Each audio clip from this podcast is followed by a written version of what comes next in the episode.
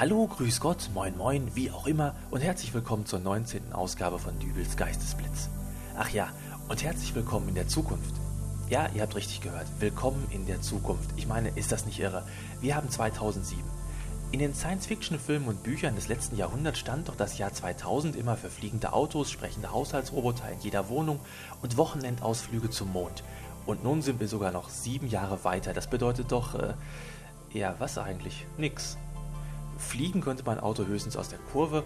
Anstatt eines sprechenden Haushaltsroboters habe ich einen Dreck- und krachmachenden Nymphensittich und auf dem Mond werde ich höchstens geschossen, wenn ich meiner Frau zu sehr auf den Keks gehe.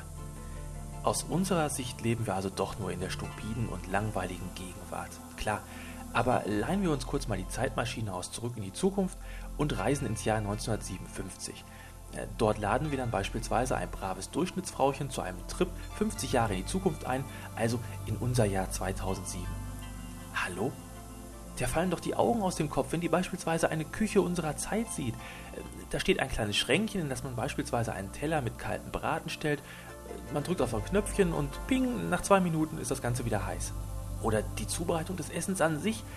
Da gibt es zum Beispiel kleine Plastiktöpfchen mit merkwürdig trockenem Zeug drin, wo man einfach heißes Wasser bis zu einer Markierung einfüllen muss und nach fünf Minuten hat man ein kleines Plastiktöpfchen mit einer merkwürdig glibberigen Masse drin. Ja, okay, vielleicht kein so gutes Beispiel. Andererseits, es ist ja schon erstaunlich, was die Nahrungsmittelindustrie in den letzten Jahren so hervorgebracht hat. Im Grunde muss heute niemand mehr wirklich kochen können. Ein kleiner Ofen und eine Mikrowelle reichen und äh, eine Currywurst lässt sich mittlerweile problemlos im Wasserbad aufwärmen. Okay, die schmeckt dann auch hinterher so, aber äh, das ist ja nun mal Geschmackssache. Aber weiter im Text.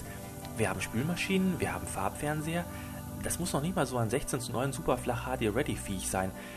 75% der Haushalte haben mittlerweile heute schon einen Computer. Hey, wir leben also doch in der Zukunft. Verdammt, fast jeder trägt immerzu und überall sein eigenes kleines Telefon mit sich herum. Sowas wäre doch vor 50 Jahren undenkbar gewesen. Und wer könnte es da unserer Besucherin aus dem Jahr 1957 verübeln, wenn sie sich auch gerne so ein kleines Telefon mit in ihre Zeit nehmen möchte? Niemand. Äh, und damit sie das Ding auch in ihrer Zeit benutzen kann, schicken wir auch gerne noch ein paar Funkmasten hinterher. Obwohl, das ist jetzt eigentlich auch wieder interessant. Jeder will ein Handy, aber niemand die große Antenne auf dem Dach, weil die strahlt ja und von den Strahlen bekommt man Kopfschmerzen, Augenjucken und geschwollene Hämorrhoiden. Egal. Wenn man sich mal den Unterschied zwischen 1957 und 2007 anschaut, dann ist der Fortschritt doch irre, oder? Ich freue mich heute schon darauf, wie die Welt im Jahr 2057 ausschaut. Als 82-jähriger Greis komme ich dann abends um 22 Uhr von der Arbeit nach Hause, schlucke meine Nahrungspillen und schaue mir dann Krieg der Sterne in der 3D-Fassung auf meinem Holoscreen an. Wem das alles jetzt zu viel Fantasterei ist, äh, für den habe ich noch ein paar handfeste Informationen auf Lager.